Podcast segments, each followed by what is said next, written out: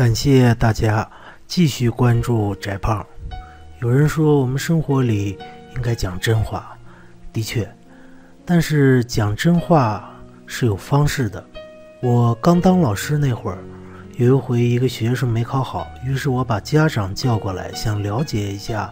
家长来了以后，孩子站在旁边，我就对这位家长说：“这回你家孩子没有考好。”家长什么反应呢？给了他儿子一巴掌。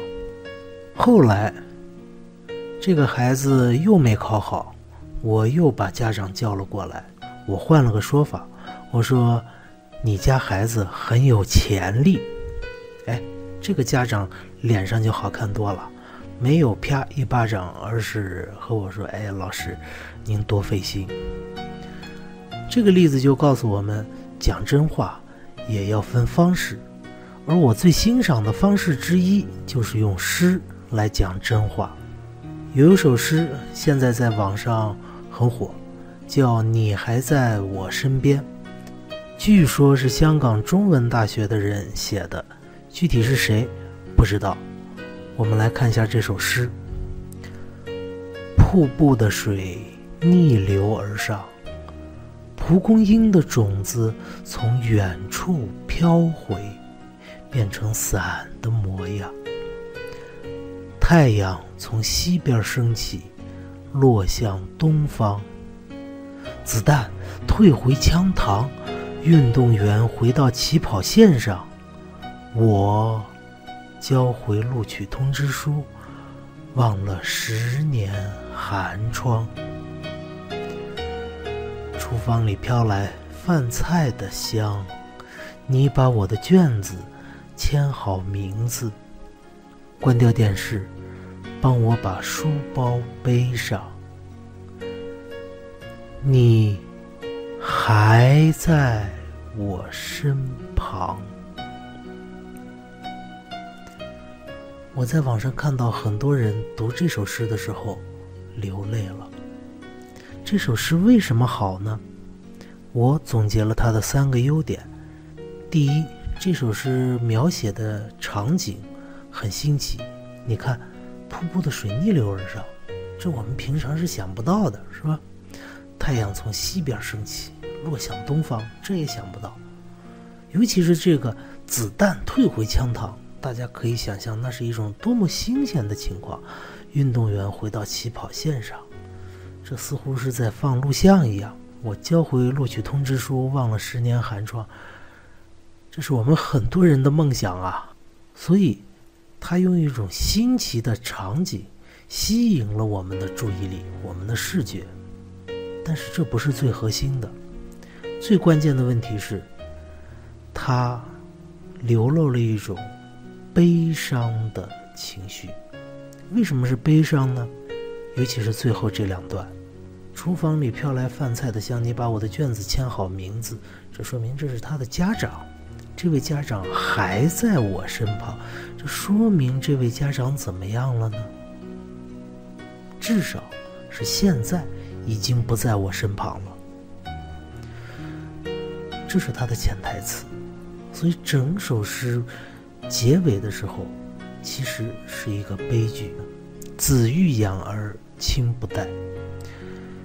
作为子女的我们，当我们有这个经济实力、有这个时间，想要孝顺父母的时候，对不起，父母已经老去，他们最精彩的那段时光已经一去不复返，他们的身体不能和你再去远游，他们的精神、精力已经跟不上，甚至有的时候会糊涂。所以叫子欲养而亲不待，这是人无法解决的一个悲哀。最后，这首诗反映了很多哲理，都能引起我们的深思。我就想到了其中的一个：人活着到底为什么？我们每个人从出生的那一刻起，开始就在逐步的逼近死亡。你过一次生日，就是你离死亡又近了一步。实在没什么好庆祝的，那我们的人还要为什么活着呢？钱财带不走，功名利禄总会变成灰土。这首诗就体现了一种核心价值，什么呢？亲情。为什么而活？你为什么而活？答案其实并不重要，但是重要的是，你一定要想着，你身边有个人是为你而活的。最后，我们要说说这首诗是用一个什么样的方法来告诉我们这句真话的？其实是两大方法。首先，是一种场景的切换，从而引起情绪的堆积，最后再点出这句真话。这样的真话，你就会觉得非常的动人。我们来看第一小节，第一小节是从瀑布、蒲公英、太阳这种自然的角度来进行描写。第二小节就要比自然稍小一点。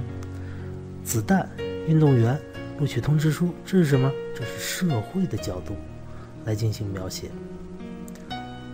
第三小节再退一步，又缩小，它从厨房、卷子、电视这种家庭的角度来描绘场景。最后一小节就一句话：“你还在我身旁”，点出整首诗的核心的那一句真话。这是第一个要注意的。第二，他是怎么样说的真话呢？他是说的那些我们平时并没有注意到的真话。很多人，包括我，有的时候我们会忘记了父母的存在，因为他们就像氧气一样，你平时不注意的时候根本体会不到他们的存在。但是当你缺少了他们的时候，你。才发现，原来他们是这样的重要。就是这么一个很平淡无奇的、很不引人注意的真话，一旦你发现了它，并且把它用心的说了出来，就会很动人。好，感谢大家关注翟胖，我们下回再见。